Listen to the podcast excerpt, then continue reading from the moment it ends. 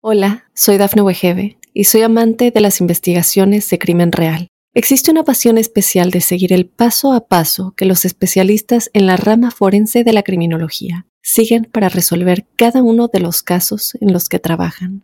Si tú, como yo, eres una de las personas que encuentran fascinante escuchar este tipo de investigaciones, te invito a escuchar el podcast Trazos Criminales con la experta en perfilación criminal, Laura Quiñones Orquiza en tu plataforma de audio favorita.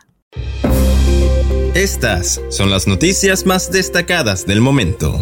Biden afirma ante fuertes críticas que la inflación es su mayor prioridad nacional. Estados Unidos aprobó un proyecto de ley de más de 40 mil millones de dólares para asistencia económica y humanitaria a Ucrania. Autoridades alertan acerca del aumento de sobredosis en masa por consumo de fentanilo. Un hombre muere tras un repentino tiroteo dentro de Walmart en High Point, Estados Unidos. Hola, ¿qué tal amigos y amigas de Mundo Hispánico? Les saluda Santiago Guevara dándoles una cordial bienvenida. De inmediato comenzaremos con las informaciones. El presidente de Estados Unidos Joe Biden afirmó este martes que la inflación es su máxima prioridad doméstica en un discurso donde explicó su plan para reducir los precios, que no incluyó medidas nuevas, mientras se ve acosado por las críticas. Biden habló desde la Casa Blanca sobre inflación en una intervención en clave electoral ante la proximidad de los comicios legislativos de noviembre próximo, donde es posible que los demócratas pierdan el control de ambas cámaras del Congreso.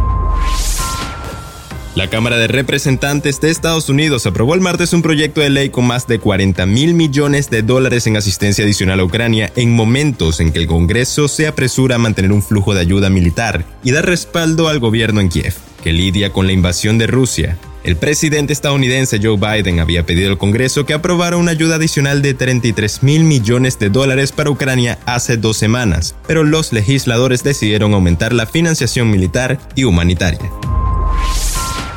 La Administración de Control de Drogas es la agencia del Departamento de Justicia de los Estados Unidos dedicada a la lucha contra el contrabando y el consumo de drogas en el país. En una reciente carta enviada de esta agencia todos los jefes de la policía de la nación se establece como una prioridad la lucha contra el contrabando de fentanilo, citando como causa un aumento en el número de sobredosis en masa a consecuencia del uso de esta droga. Solamente en este año fiscal, que comenzó en septiembre del 2021, la Oficina de Control de Fronteras ha incautado más de 81 kilos de fentanilo, solo en el cruce fronterizo entre México y la zona de Tucson, en Arizona. El número es alarmante si se considera que con menos de un gramo de fentanilo una persona puede tener una sobredosis.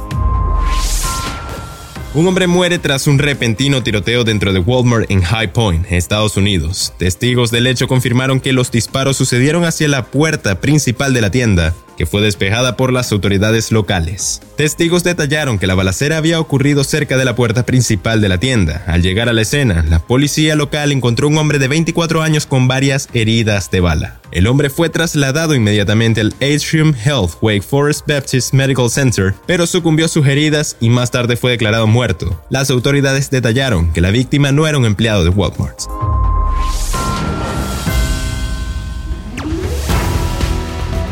Bien amigos, de esta forma ponemos punto final a esta emisión de Mundo Now. Les ha informado Santiago Guevara recordándoles que en Mundo Hispánico estamos a tan solo un clic de la información.